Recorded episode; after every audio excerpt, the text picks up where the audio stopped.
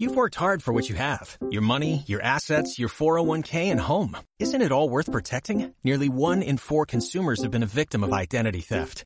Lifelock Ultimate Plus helps protect your finances with up to $3 million in reimbursement. LifeLock alerts you to identity threats you might miss. And if your identity is stolen, your dedicated US-based restoration specialist will work to fix it. Let LifeLock help protect what you've worked so hard for. Save 25% off your first year on LifeLock Ultimate Plus at LifeLock.com slash aware. Terms apply. Niños digitales sufren de dos mochos, aprietan la tablet con la nariz. Internetizados, ultraconectados, siempre actualizados, deben vivir. Ah, es una triste realidad. Ah, es el flagelo de la aplicación. Ah, no sé qué nueva a bajar. Ah, me conecto a Hyper Mega Red. O al Google Store.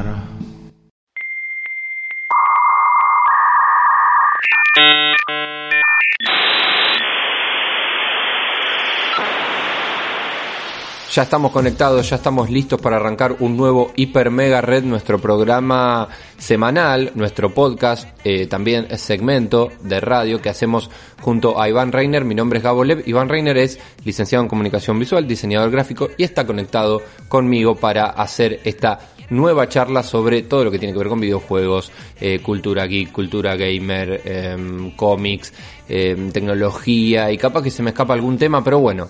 Del otro lado está Iván Reiner. ¿Cómo andas, Iván? ¿Todo bien, Gabo? ¿Vos? Bien, bien, muy bien. Contento de arrancar una nueva semana, sabiendo que dejamos la vara un poco alta quizá, pero bueno, era un evento muy especial.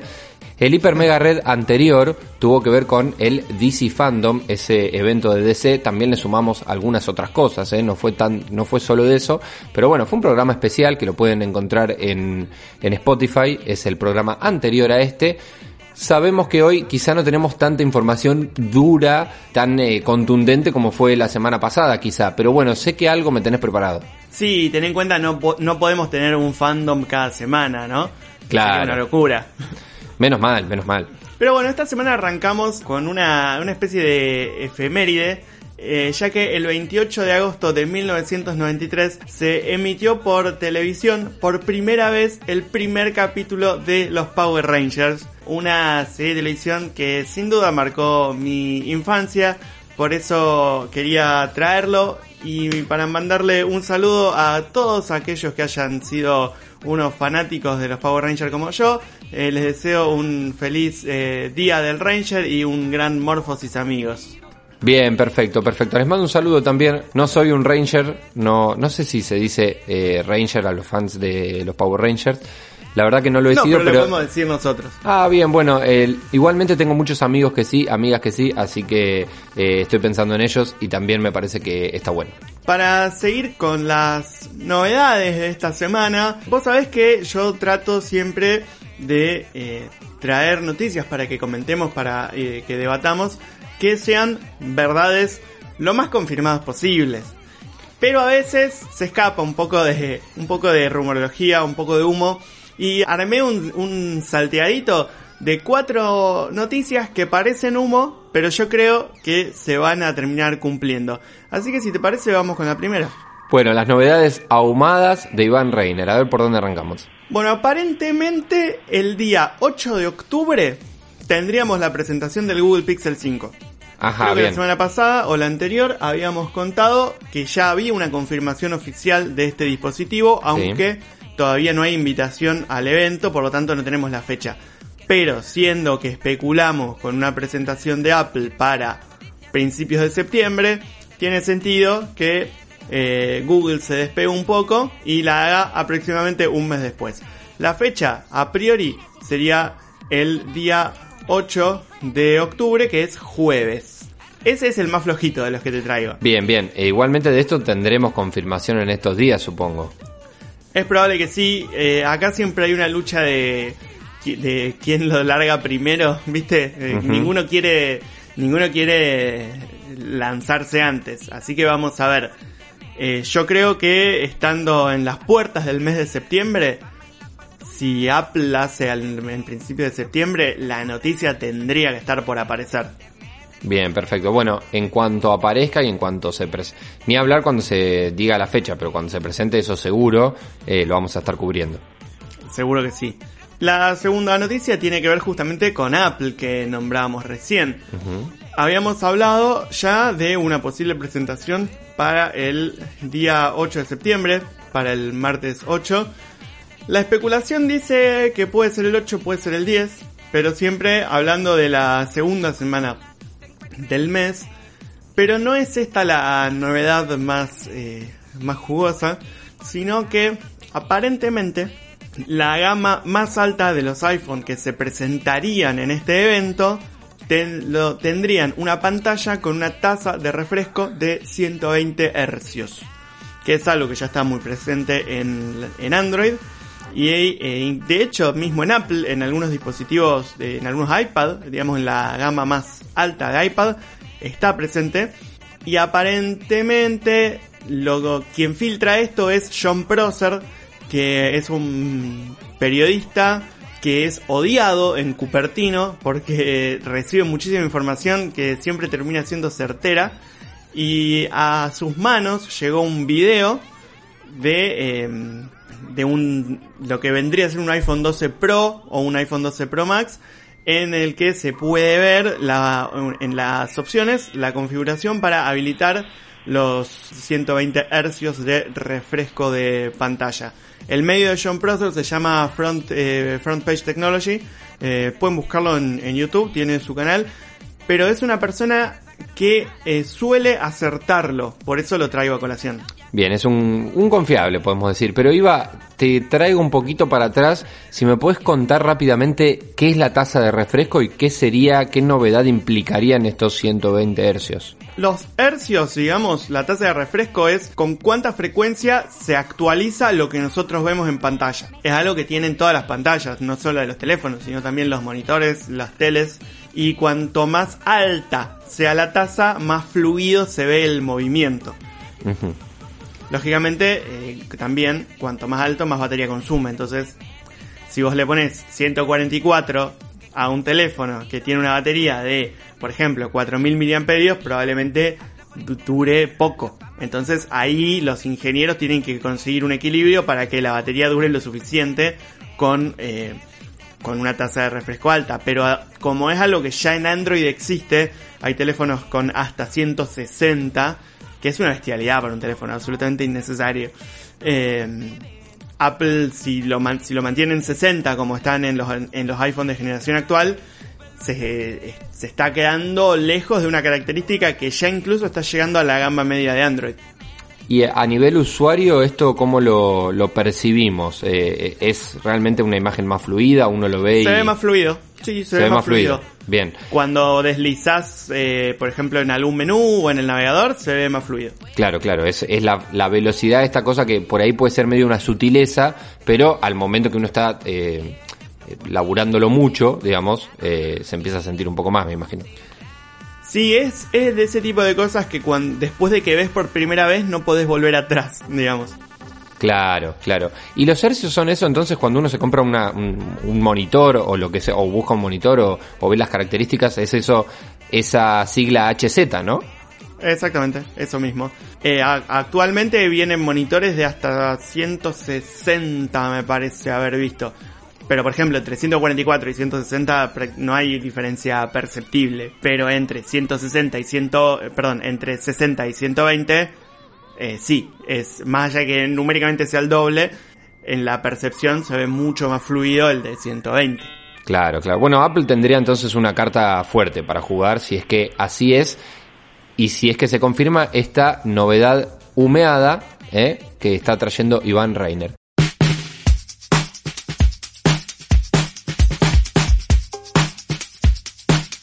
Siguiendo en el mercado eh, de telefonía móvil, vamos con otro, otro peso pesado de la industria que es Samsung. Cuando comentamos la presentación del Galaxy Note 20, eh, lo habíamos cerrado comentando que al día de hoy la gama Note dejó de ser la, la línea de productos que trae la novedad.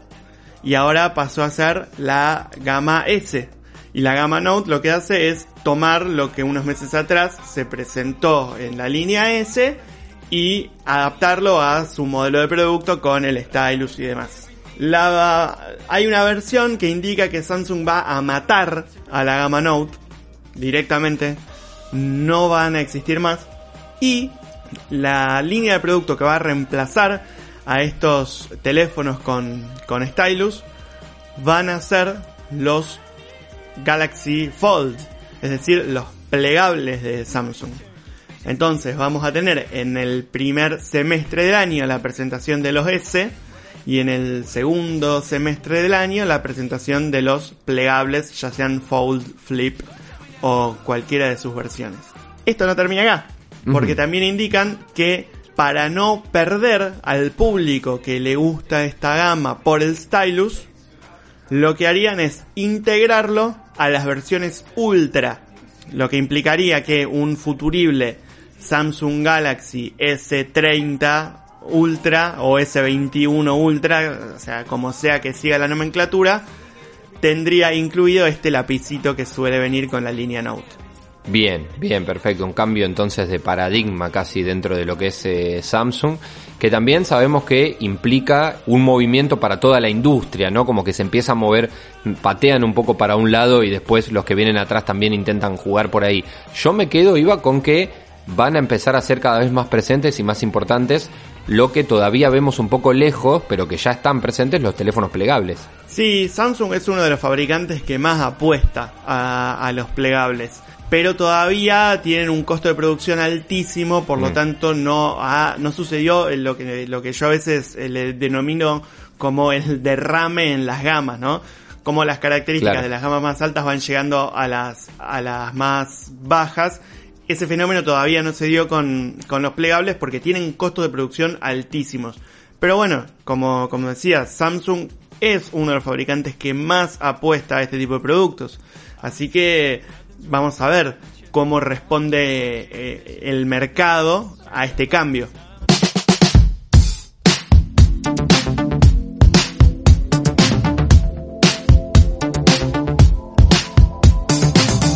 La última de, estas eh, novedades eh, probables tiene que ver con Nintendo.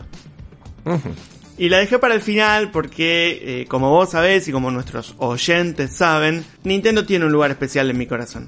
Y en mi billetera. la Nintendo Switch vio la luz por primera vez en marzo del año 2017. Al cabo de un año ya habían empezado los rumores de una nueva Switch, una nueva Switch, una nueva Switch hubo una nueva Switch que fue esta, esta segunda iteración con un procesador distinto que hacía una mejor eh, gestión de la energía, por lo que la batería eh, dura más. Y eh, se presentó también la Switch Lite, este famoso modelo que es solamente portátil. Y Nintendo había confirmado a principios de este año que en 2020 no iba a haber nuevos modelos de Nintendo Switch. Pero un diario de finanzas dijo en, una, en un reporte que Nintendo estaba trabajando en un modelo nuevo de Switch cuya característica principal iba a ser la interactividad mejorada. ¿Y qué es lo que puntualmente quiere decir? No sabemos.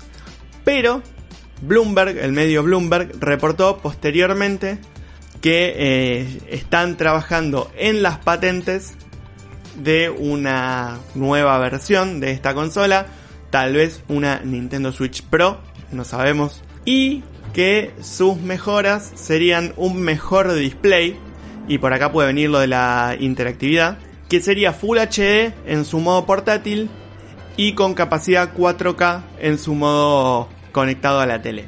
Lo que sería una real mejora en relación a la Switch actual. Eh, sí, sin duda.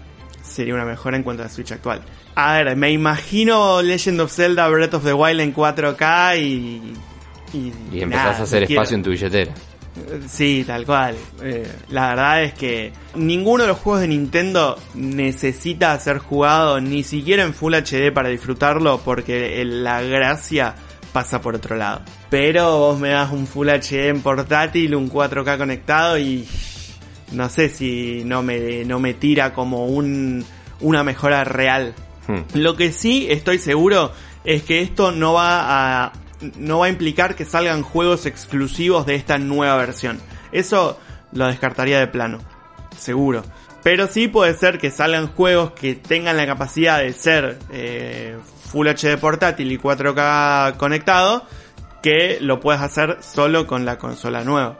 Interesante también este rumor eh, en estos días, cuando estamos viviendo la guerra de consolas, siempre hablamos en Hyper Mega Red, eh, de las presentaciones que se fueron haciendo, de la Xbox Series X, la consola de Microsoft, y de la PlayStation 5, la consola de Sony, que apuntan a otro público, que tienen un modelo de negocios distinto y que son las consolas, digamos, súper caras y súper eh, eh, más transversales, si querés, que apuntan a eh, distintas edades y, y, son las líderes, digamos, de cada una de las generaciones de consolas. Siempre dijimos, Nintendo va por otro lado, Nintendo vende muy bien con sus franquicias, con sus marcas, Mario sigue siendo el personaje de videojuegos que sigue vendiendo. Paréntesis, esto se puede ver en el documental High Score que está disponible en Netflix y que vuelvo a recomendar. Cierro el paréntesis. Pero este anuncio, que, perdón, este rumor, eh, me parece interesante que se dé ahora, ¿no? Cuando está todo el mundo pensando, bueno, todavía no se sabe el costo de la PlayStation 5, de la Xbox Series X Nintendo sigue con su Switch tranquilo. Bueno, es probable que algo tenga que mejorar, que tenga que aparecer alguna versión nueva de esta consola. Me parece, lo veo factible. Es que yo creo que lo que vos decías de que estamos en un año de eh, presentación de, de, PlayStation y de Xbox es lo que le da sentido a que haya una Switch Pro en marzo del 2021 tras cuatro años de su, eh, de su salida al mercado.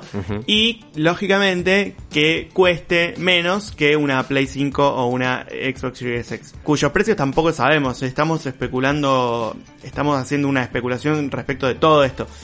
Pero me parece que tiene sentido, o sea, una segunda iteración, cuatro años después de la original, a un precio relativamente similar, creo que es algo que el mercado aceptaría. Más que nada porque la historia no termina acá. Esta nueva, esta presentación eventual de una nueva Switch vendría acompañada finalmente de la colección de Mario por los 35 años que incluiría Super Mario 64, Super Mario Sunshine y Super Mario Galaxy y la remasterización de un juego de la leyenda de Zelda que podría ser o bien The Wind Waker o bien Skyward Sword. Y acá se me terminó el humo. es, hasta acá. Acá se terminó el humo y empezó el deseo. Yo creo que todo esto es factible. Creo que todo esto es, es realmente factible. O sea, tiene sentido, encaja en cómo se ha comportado Nintendo estos últimos años. La Switch es una consola que está en la mitad de su ciclo, pero tiene mucho para dar todavía. Entonces hacer esto tal vez incluso eh, hace ese ciclo aún más, eh, más largo y más si se presenta en conjunto a una colección con estos tres juegazos de Mario, me parece que es el combo perfecto. No queda otra que esperar y que imaginar.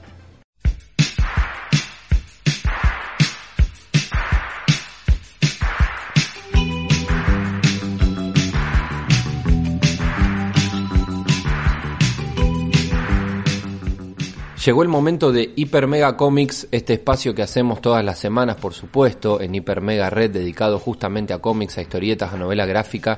Todo lo que tiene que ver con esto es lo que nos trae Joel Saavedra, dibujante de cómics de Rosario, que nos acompaña cada semana. Bienvenido Joel, gracias por estar una vez más con nosotros. Muy bien, esta semana eh, traje para terminar el mes de Batman, como veníamos haciendo desde el principio de agosto, trajo una historia llamada Ego. Bien, perfecto. Bueno, algo de eso habíamos adelantado la semana pasada, pero antes de que arranque yo, le quiero preguntar a Iván si está contento de que termine el mes de Batman, porque en su momento, bueno, él estaba esperando un poco más de contenido de Superman. Eh, y bueno, llegamos al último de Batman, Iván. Estoy contento, pero no porque termina, estoy contento porque hemos recorrido grandes historias de este personaje. Lo dijo con una sonrisa, realmente la sentí Sí. a la sonrisa desde el más allá en la conexión, así que bueno, voy a compartir, voy a compartir realmente grandes historias de Batman. Después, al final del segmento de hoy podemos hacer un repaso de las tres anteriores, pero arranquemos con la de hoy. Fantástico. Bien, como dije antes, la historia de hoy se llama Batman Ego, con guion y dibujo de Darwin Cook. El autor es de nacionalidad canadiense. Comenzó su carrera profesional como director de arte y diseñador gráfico para revistas.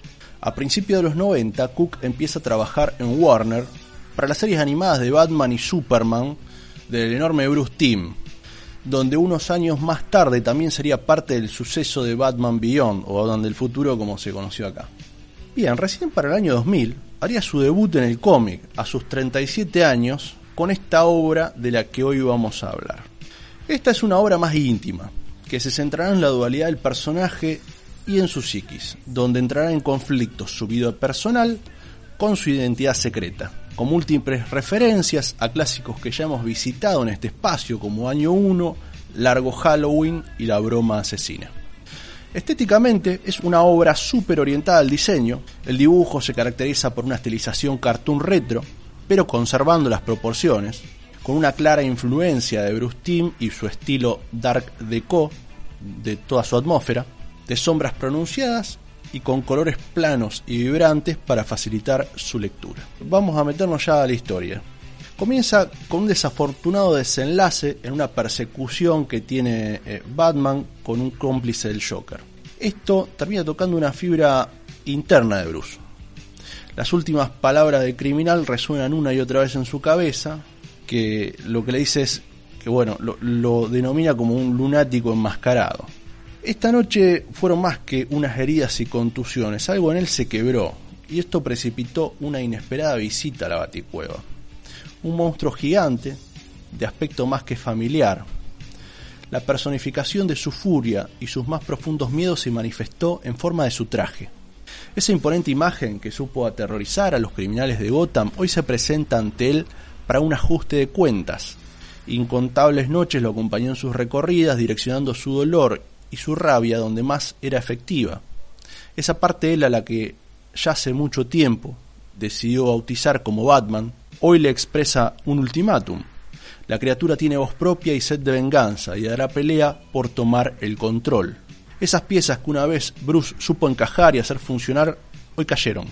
El héroe se embarcará en una aventura de introspección para zanjar las diferencias con su otro yo, sabiendo que de no prosperar esa negociación, su alter ego se convertirá en su peor enemigo. Espectacular eh, recomendación, espectacular. Realmente eh, atrapa totalmente. eh, estamos hablando de una historia psicológica, claramente. Bueno, el nombre ya lo, lo, connota. Y la historia de Batman y esta cuestión de pelear contra sí mismo eh, me parece súper interesante.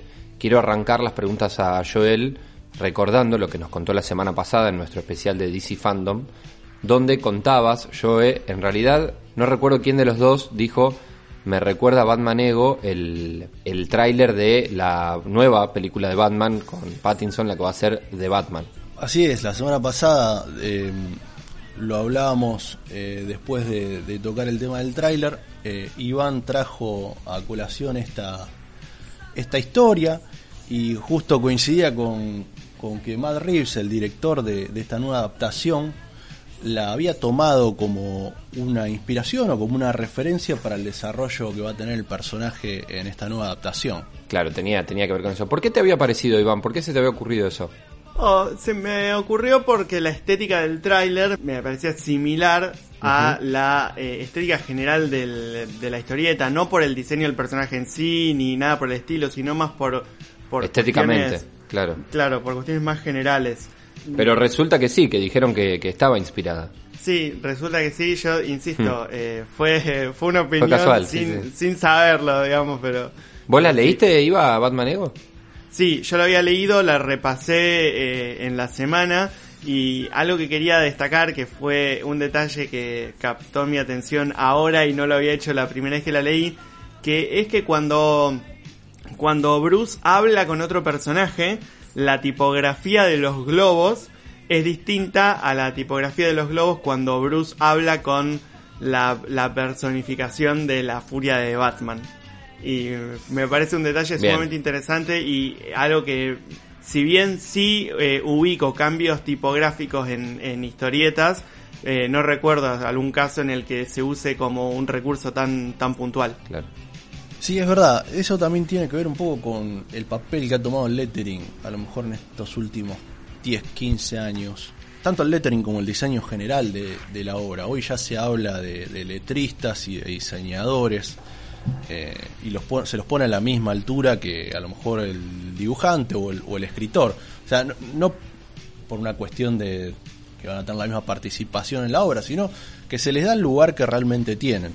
Eh, hoy el lettering es, para nosotros que venimos a lo mejor del lado del diseño, sabemos que es una herramienta más de la comunicación y es súper importante la tipografía. Sí, yo sé, por ejemplo, que Marvel para para algún- no sé si para todas las series de Thor, pero para algunas, cuando habla eh, Thor justamente, usa una tipografía distinta, por ahí con rasgos más rectos, más rústicos, inspirada por ahí en lo en lo vikingo, si se quiere, una cosa por el estilo, que no es la que usan, por ejemplo, para Spider-Man, por, por decir. En este caso de Batman Ego, que está usada como recurso comunicacional, me, me pareció, la verdad me pareció algo interesante. Y bueno, a- algo que a mí me gusta mucho también es la es que se nota la influencia de Bruce Timm, como vos decías antes, que es eh, es un dibujante que a mí me gusta mucho, es eh, me trae recuerdos de, de mi infancia y nada, la- es verdad, se nota la, la influencia y bueno, por eso es un cómic que si bien es de Batman, eh, me gusta mucho la verdad. Eh, yo eh, em, se entiende que algo de esto, algún guiño a esta historia vamos a ver en lo que vamos a estar esperando, que es justamente de Batman. Eh, obviamente falta mucho y recién hay poco de lo, de lo que estamos viendo. Pero podemos ver a Batman Ego en algún otro, en algún otro lado en la pantalla, quizá en el propio Batman Beyond, no sé, pregunto. No, no ha tenido adaptaciones esta historia. Si bien, eh, sí, yo nombré que eh, Darwin Cook al principio, es más, eh, Darwin Cook en 2014 lanza una, un corto propio de Batman Beyond, pero no, no tiene nada que ver con Ego. Aparentemente sería ahora la primera vez que un, otra adaptación lo toma como referencia. Creo también que es un poco distinta a las otras que estuvimos viendo este mes, eh, como por ejemplo La broma asesina, El regreso del caballero oscuro, El largo Halloween. Me da la sensación que esas tienen una ra- narrativa más adaptable a otro soporte. En este caso, me parece que es una historieta un poco más, eh, más conceptual en cuanto a su narrativa. Claro, eh, sí, haciendo un repaso así por arriba de todas las historias, Sí. en algunas podíamos ver al personaje, como habíamos hablado en su momento, más como un héroe, como un- un- una, una mitología dentro de la ciudad, en otras lo vimos más eh, en su rol de detective. Esta es una historia totalmente personal. Esta es una historia chiquita, chiquita en el sentido de que es, muy contenida, a lo mejor no tiene el potencial o, como para bancarse una adaptación, ¿no es cierto? Una adaptación exclusiva de la, obra, pero eso no quita que es una excelente historia.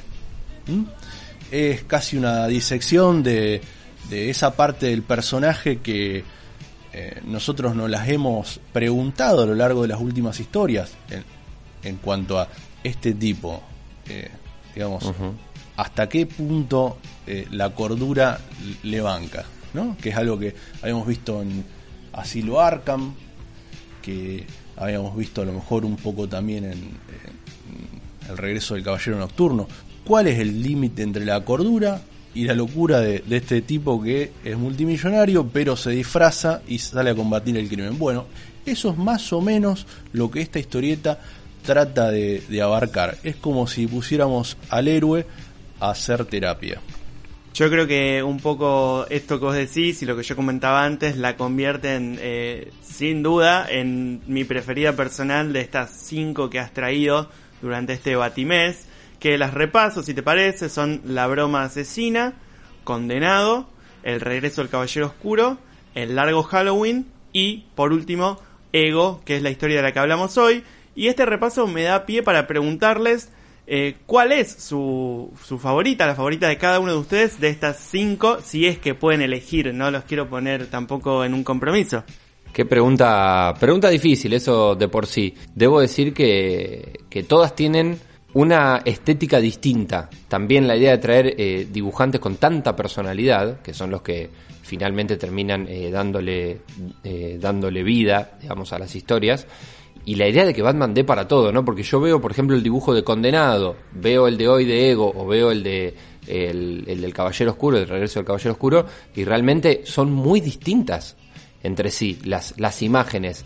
Y realmente está buenísimo eso. Yo me voy a quedar con el largo Halloween, si bien tengo que ponerme a leer, eso de por sí, pero si me guío por las presentaciones que hizo Joel y también por la estética, a mí me parece que lo del largo Halloween tiene como particularidad esto de llevarnos a la estética tan eh, de, de, casi de dibujo animado o de, o de cómic caricaturizado, caricaturesco. Eso me atrae de por sí, me atrae muchísimo. Y esta idea de que el largo Halloween es una especie de continuación de Batman Año 1, que es una gran historia, y esta continuación no oficial también me parece interesante. Este primer Batman teniendo que resolver un crimen y muy, muy centrado en la idea de él como detective. Después también me interesó mucho lo que contaste hoy de Ego desde el lado, eh, obviamente, psicológico. Así que me voy a quedar con esas dos. Muy bien. Sí, yo, eh, la verdad que me pones entre la espada y la pared, es bastante difícil elegir hmm. una. Eh, Supongo que iría con el Caballero Nocturno, el, regreso del Caballero Oscuro en realidad, se tradujo acá, no solo por la historia, sino por lo que significó esa historieta en su momento, hizo un quiebre a lo mejor en lo que eran las historias de superhéroe y cómo, cómo la industria los veía. Yo creo que elegiría más que nada por eso, pero no descartaría ninguna de las otras. No, claro. todas, claro. Todas son excelentes. Todas estas cinco historias eh, están llevan el sello de la recomendación de, nuestro especialista eh, Joel Saavedra. Para hacer eh, un, último, un último cierre, quiero decirles que este cómic se puede conseguir en español en dos ediciones. Por un lado en tapa blanda de editorial Omnipress y por otro lado en tapa dura, una muy linda edición dentro de la colección grandes autores de Batman de editorial SC. En las dos ediciones no viene solamente esta historieta, sino que viene acompañado con algunas otras historias del mismo autor.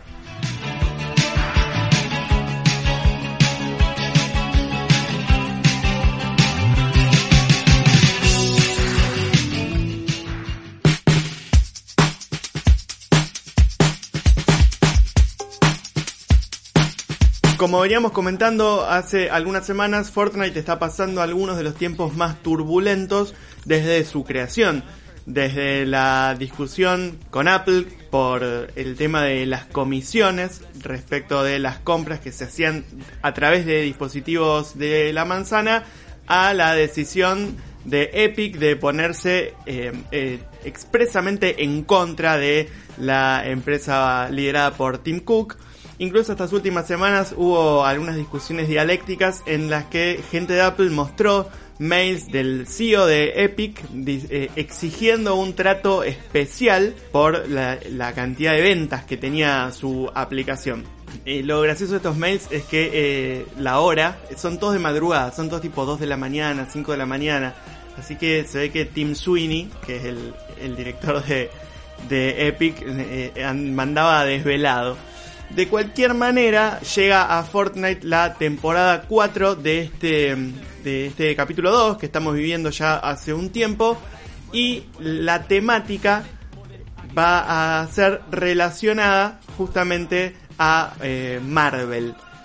Vamos a ver que eh, si entramos a la, a la página del pase de batalla, vemos distintos personajes de la Casa de las Ideas y eh, van a ser jugables a través de distintos skins que el personaje que, usamos en Fortnite va a poder adoptar. Estoy viendo acá a Iron Man, a Storm, a Groot, Mystique, Thor, Doctor Doom y She-Hulk. Eh, y cada uno tiene dos skins diferentes. Eh, me parece también eh, válido recordar que no es la, la primera aparición de personajes de historietas en Fortnite. Ya ha aparecido Batman, ha aparecido Deadpool, ha aparecido el Rey de los Siete Mares, Aquaman, que de hecho es la temporada que está terminando. Pero este capítulo 4 tiene una excepción y eh, un poco Joel nos va, nos va a comentar cuál es esa excepción. Sí, así es. Esta temporada lo que hace es tomar como referencia una historia que ahora mismo se está llevando a cabo eh, en la saga de Thor. Thor es como, digamos, el personaje principal dentro de la historia, eh, la cual termina colisionando con el universo eh, Fortnite. Un breve paréntesis para contarles de qué se trata. Odín muere y es hora de que Thor, que ya es el dios del trueno, tome el reinado de Asgard. En ese momento, en el cual aparentemente empezaba su jubilación, por así decirlo, cae como si fuera un meteorito en medio de Asgard, cae Galactus, el devorador de mundos, diciendo que bueno, una amenaza eh, importante que va a traer el invierno negro está acechando y la única manera de combatirla es que Galactus se reponga, reponga sus energías y eh, logre combatir esa amenaza. Para eso llama a, eh, a Thor y lo convierte en su heraldo, en uno de sus heraldos. Por eso vemos ese skin, ese aspecto de Thor que es un poco diferente al que estamos acostumbrados de ver, que no tiene nada que ver con el de las películas. Ese es el Thor, digamos, heraldo. Su misión consiste en ir a lo largo del universo y recolectar o destruir, entre comillas, cinco planetas para que Galactus recobre energías y pueda combatir el invierno negro. En esa travesía se encuentran con una grieta, la cual los toma y terminan dentro del universo Fortnite. ¿Qué quiere decir? Toda esta aventura termina dentro del canon del cómic, de este cómic que está saliendo ahora de Thor. Que yo recuerde es la primera vez que esto pasa, que un juego se mete dentro del canon de una de las grandes compañías. Eso es lo que a lo mejor lo hace más destacable. Junto con eh, esta noticia salió un tie-in, un cómic cortito, que explica más o menos la dinámica que yo les acabo de contar, que se puede conseguir de manera gratuita en la página oficial de Marvel. Fantástico esto, eh, recontra interesante. Me parece que entiendo que Fortnite lo que tiene como característica justamente es, al ser un juego que se va actualizando periódicamente y al tener justamente estas eh, temporadas, em, lo que hace es justamente casi, eh, tiene como una relación seriada con su público. Va pasando el tiempo, no sé, de alguna manera, si bien obviamente sigue siendo el juego del que siempre hablamos, que es un juego, el, el el más popular juego de Battle Royale, es decir, el último en pie gana y son partidas de 10 minutos, pero claro, en el medio hay una historia, una historia que no sé cómo se cuenta, pero está ahí, digamos, se cuenta a través de los personajes disponibles, se cuenta a través de ciertas cinemáticas que aparecen en el juego o en la página de Epic mismo, como estabas contando Iván. Y bueno, eh, yo recuerdo mucho eh, la temporada pasada justamente a la aparición de Aquaman. Ahora, los seriados ya es más que eso, porque bueno, se están metiendo en la madre de todas las series, digamos, la, el primer medio de comunicación seriado, de hecho, que es el cómic, o, con, esa, con esa lógica, se meten dentro de un cómic que está saliendo ahora y entonces aparece Fortnite en el cómic oficial de Marvel. Eh, ¿Es más o menos así? Claro, por un lado, eh, la serie, yo supongo que va a seguir su camino, pero lanzan un cómic que está dentro del canon, usa los mismos personajes, hace referencia a estos primeros seis números que salieron de la serie y demuestra cómo tanto eh, Thor como Galactus como los otros eh, personajes que nombró antes Iván terminan en el universo Fortnite. Claro, y hablar de hablar de universo Fortnite es también darle un canon a ese universo. Yo no lo había pensado todavía. Pero bueno, hay un universo Fortnite y esto implica que hay una realidad que ocurre ahí y hay, digamos, eh, todo lo que tiene que ver con Fortnite tiene que entrar o cuajar dentro de ese mundo. También, cosa que me parece interesante. Y Fortnite tiene una narrativa que eh, se va construyendo a medida que se van sucediendo los capítulos. La narrativa que empezó cuando salió el juego no estaba preparada para el éxito que después tuvo y cómo se fue expandiendo. Entonces es algo que se va construyendo a medida que va avanzando el tiempo. Pero yo también lo veo desde el lado eh, que mm, Epic está en guerra, en- está en una guerra Ajá. comercial con Sí. Apple. Entonces se asocia de alguna manera con personajes que venden muchísimos mu- muchísimos tickets, digamos, ¿no? Eh, que son los personajes de los personajes de Marvel. El famoso cortan tickets. Sí. Claro, de alguna manera. Claro. Eh, Una cosa más que hay que decir es que el juego, el Fortnite es un juego gratuito, si bien tiene eh, tiene compras internas, ¿no? Y factura muchísimo, de hecho, en ese sentido. Pero bueno, cualquier persona hoy por hoy puede descargar Fortnite incluso en diversas plataformas y arranca esta temporada nueva, este capítulo nuevo en realidad y van a aparecer estos personajes. Sí, una de las cosas eh, más que siempre destacamos de Fortnite es la posibilidad de jugarlo ahora casi en cualquier lado, digamos, pero pero sí eh, se puede puede correr en cualquier consola, en cualquier PC, en principio.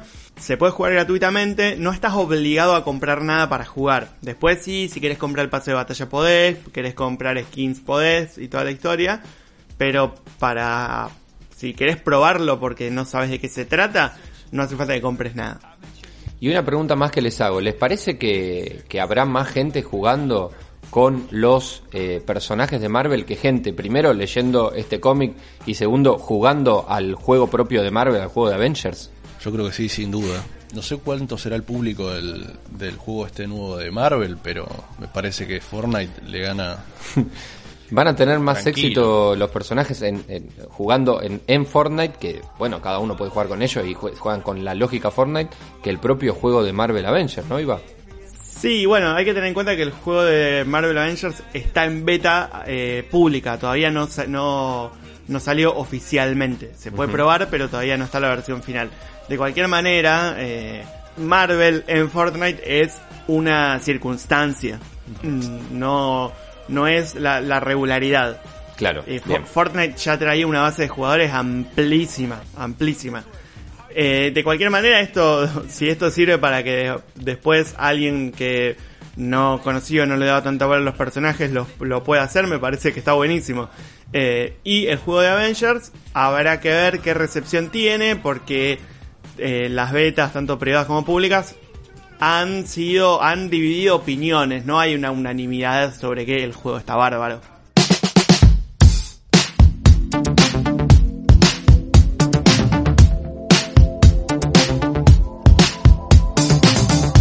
Esta última semana la consultora Newzoo publicó un informe en los cuales se pueden ver cuáles son las empresas que mayor facturan por venta de videojuegos en el mundo. Así que, eh, Gabo, quisiera hacer que me hagas un top 3 de cuáles pensás vos que son las empresas que más, eh, bueno, facturan vendiendo juegos. Me voy a meter directamente en el juego que me planteás, justamente, eh, valga la redundancia.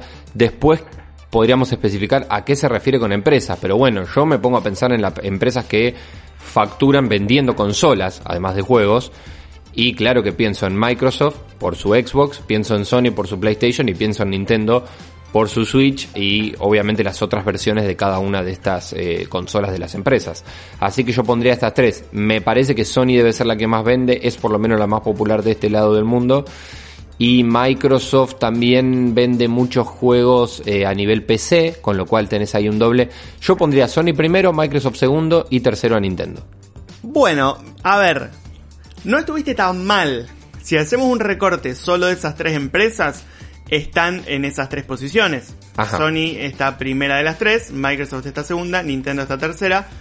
Y la diferencia entre Microsoft y Nintendo es menor a la diferencia entre Sony y Microsoft. Ahora, solo una de estas tres, que es Sony, está en el top 3 de las que más venden. Ajá. Como os comentabas antes, eh, no es solo empresas que venden consolas, sino con venta de juegos. Pueden ser estudios que desarrollen juegos, pueden ser eh, plataformas a través de las que se hace una compra de un juego. Bien, y bien. la que tenemos en primer lugar es Tencent. El que famoso Disney chino que yo alguna vez nombré. Lo, lo has nombrado bastante y, y- y siempre sutilmente, es como que no, no nos termina de entrar en la cabeza que Tencent es tan importante. Bueno, claramente lo es. Tencent facturó durante 2019 eh, más de 5.200 millones de dólares. Tencent tiene parte de Epic, por ejemplo, entre otras, entre otras empresas. Tiene poquito de muchas empresas. Claro, si la tengo que relacionar con una o con un juego en particular, me cuesta. Claro, porque es más un operador de las sombras. Eh, no, eh, no. eh, por ejemplo, a ver, el Pokémon Café Mix, ¿te acordás que hemos hablado? Sí, Bueno, Tencent. bien. Pero me imagino que este modelo lo, lo replicarán en otras franquicias y así. Sí, sí, totalmente, totalmente. Bueno, Tencent Eh, entonces la, la que más vende, la que más vendió en 2019 en cuanto a videojuegos. Exactamente, la segunda sí es Sony, eh, como vos decías, con más de eh, 3.800 millones de dólares. La tercera, con 1.000 millones de dólares menos. Recordamos, venta de videojuegos. es Apple. Mira Vaya vos. sorpresa. Eh, bueno, recordamos que tiene Apple Arcade, pero también se, le, se cuentan todas las transacciones en juegos que se hacen a través de un dispositivo de Apple. Claro, imposible acá no pensar en justamente la guerra entre Apple y Fortnite, algo de lo que hablamos que- en este programa también. Es que esto también explica un poco eso, ¿no? Claro. Claro, porque si vos eh, jugás al Fortnite en un iPhone y realizás compras ahí, bueno, ¿a dónde va esa plata? Es un poco el kit de la cuestión, ¿no? Claro, un 30% del, del costo de esa compra se lo queda a Apple por haberse realizado a través de esa plataforma. Bueno, después viene Microsoft, después Nintendo. Y bueno, cierran Google, Activision Blizzard, NetEase, Electronic Arts y T2 Entertainment. Eh, lo me parece curioso es justamente la posición de Apple. Está bien que la diferencia con Microsoft es, es poca, pero es un tercer lugar y es interesante para una empresa que no se dedica a- al, al desarrollo de videojuegos. Acá claramente ellos ganan por mensajeros, por plataforma. Claro, y ahí y es ahí donde está la discusión.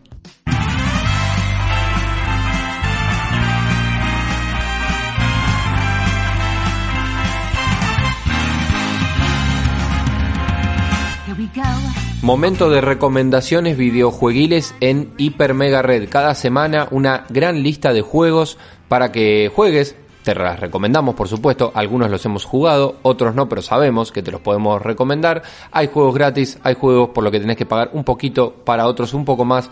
Hay una gran variedad para elegir y todo esto te lo trae Iván Reiner. Para arrancar con la Epic Store, tenemos dos títulos esta semana. Como les decimos siempre, la Epic Store nos regala juegos, es decir, eh, son gratuitos para siempre, no es que tienen un tiempo limitado o algo por el estilo. El primero de ellos es el Hitman de 2016, que tuvo después su secuela, Hitman 2, y eh, tendrá también una tercera parte pronta a salir exclusiva de Epic. Este es el primero eh, que salió hace ya cuatro años más o menos. Y por el otro lado tenemos Shadowrun Collection, que es una compilación que incluye varios títulos de la saga Shadowrun. Y mm, si nos vamos para el lado de Steam, bueno, eh, el que no está en oferta, el Fall Guys Ultimate Knockout, que es algo que venimos reiterando semana a semana, pero 720 pesos es un precio eh, que la verdad vale la pena pagar. Y Eh, si, si querés saber por dónde va el Fall Guys, ya te podés meter en Hiper Mega Red en YouTube y ver algunos de los gameplays que estuvimos haciendo. Quiero hacer ese paréntesis. Eh, sí, sí, eh, está bien y algunos con, con derrotas, más derrotas que triunfos, pero ha habido triunfos también. Ávido. Siguiendo con por el lado de las recomendaciones, está The Witcher 3 Wild Hunt, edición juego del año a 180 pesos. Llegó también Control, que era un exclusivo de Electronic Arts, ahí está eh, también en Steam, a 1440 pesos la Ultimate Edition. Tenemos a 108 un juego que vos has jugado, Gabo, Ark Survival Evolved.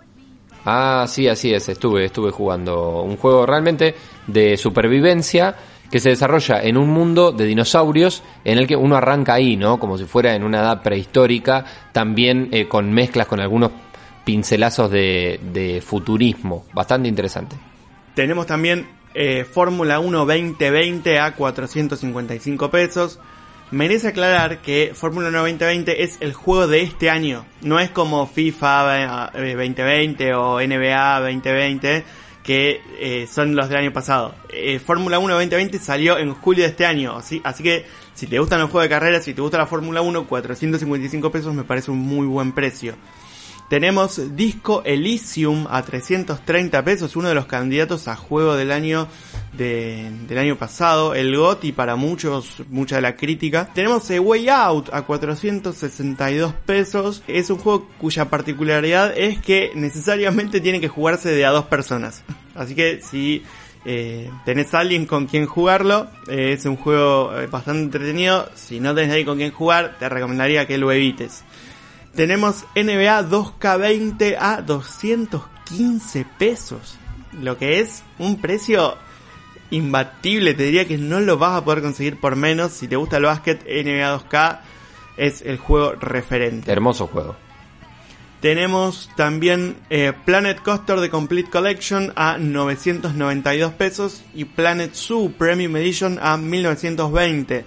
Estos juegos son herederos de los Tycoon, que básicamente es un juego de gestión de un um, parque de diversiones o bien de un zoológico y estas colecciones incluyen el contenido descargable, así que si te entretienen ese tipo de juegos, eh, súper recomendado. A mí me gustan, a mí la verdad me gustan mucho, así que eh, los recomiendo.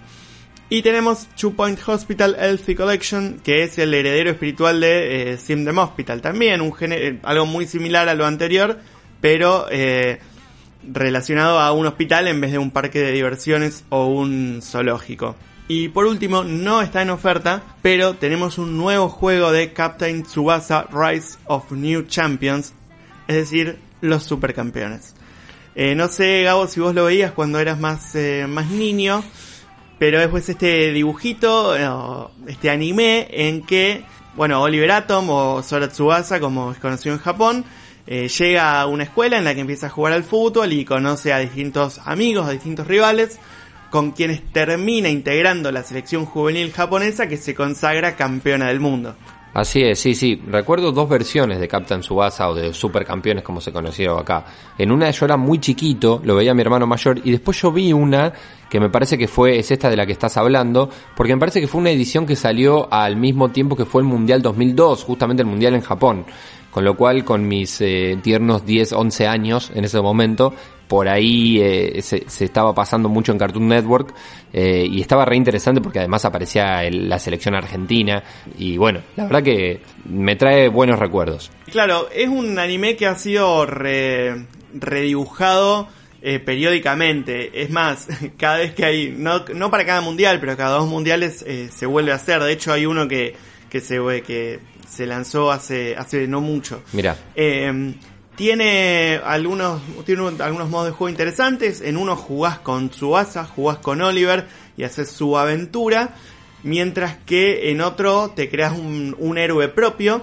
Y lo que me pareció interesante es que no es que vas a jugar al Nankatsu a ser el compañero de Oliver, sino es que podés elegir entre otras tres escuelas, que son la escuela en la que juega Steve Huga, que es ese de- del delantero, el 9, eh, Sí. Podés elegir entre la de los hermanos Corioto, que son estos dos que hacían piruetas en el aire, o la de Andy Johnson, que es este chico que tenía una enfermedad cardíaca y no podía jugar más de 15 minutos. Eh, entonces, bueno, eso me parece interesante. Y tiene otra cosa, que es una especie de Ultimate Team, pero con los jugadores de, eh, del, del anime. Que me parece que está bueno, pero todos vamos a querer armar el mismo equipo, que es el, el equipo de la selección de Japón, digamos, con Benji, Armand, eh, Bruce, eh, Víctor y, y demás. Eh, así que bueno, nada, me pareció simpática la idea de llevar el Ultimate Team a Capitán Tsubasa. bien, Captain Tsubasa entonces Rise of the New Champions, un juego que no es barato, digámoslo, tampoco No. es tan caro, me parece, al ser un juego nuevo, eh, una opción para los nostálgicos, podemos decir, eh, pero no defrauda, ¿no? Para quien quiera realmente eh, revivir ese anime y de paso jugar al fútbol. No, a ver, eh, en cuanto a precio, está eh, 2.500 pesos. Se puede jugar en PC, en Play 4 y también está disponible en Xbox y Switch, si no me equivoco.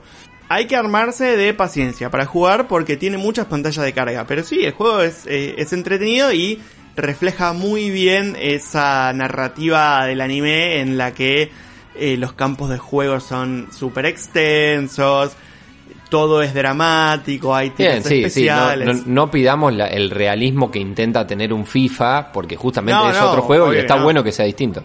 Exactamente. Y Perfecto. por último, eh, relacionado a Fall Guys, vimos un adelanto de lo que va a ser la temporada 2. Esto fue en el marco de Gamescom, que es un evento en la que se presentan juegos más que nada de PC. Y este, este adelanto nos muestra que va a estar relacionado con eh, lo medieval. Y vamos a tener disfraces de vikingos, dragones, magos, caballeros y también algunos nuevos mapas con eh, otros desafíos que hasta ahora no hemos jugado. Bueno, esperaremos la segunda temporada porque lo estamos jugando periódicamente, repetimos en nuestro canal de YouTube Hiper Mega Red, algunos gameplays ahí, estuvimos eh, haciendo transmisiones y vamos a seguir haciéndolo, así que también invitamos a la suscripción a este canal, a darnos esos likes. Iba, te quiero felicitar ahora públicamente porque has logrado una corona en Fall Guys. Eh, sí, sí, en, el, en un stream de uno de los días anteriores bueno, llegué a una final y así como quien no quieres la cosa, me vi con la, con la corona frente a mis ojos y no tuve que hacer más que saltar y tomarla. Bueno, pero es parte también de un gran trabajo y de mucho tiempo de ir entendiendo este juego, así que te lo mereces por el trabajo realizado, así como has realizado un gran trabajo también en este hiper mega red que estamos cerrando ahora. Recordamos algunos links importantes, hipermeganotas.wordpress.com, ¿eh? para ver la guía de este episodio para poder eh, seguir todo lo que estuvimos hablando, que fue bastante, incluso eh, también la lista de juegos que recomendamos, Iba. Exactamente, eh, pueden seguirme en Twitter en arroba Iván Reiner, pueden seguirlo a Joel en arroba Joel M. Saavedra y a Gabo en arroba Gabolev. También pueden seguir a Hipermega Red en arroba Hipermega Red HMR. Ahí está, un, realmente está en todas las redes ya, Hiper Mega Red, también en YouTube, por supuesto. Iba, un abrazo muy grande, nos encontramos jugando esta semana y nos reencontramos en Hiper Mega Red la semana que viene. Hasta la semana que viene.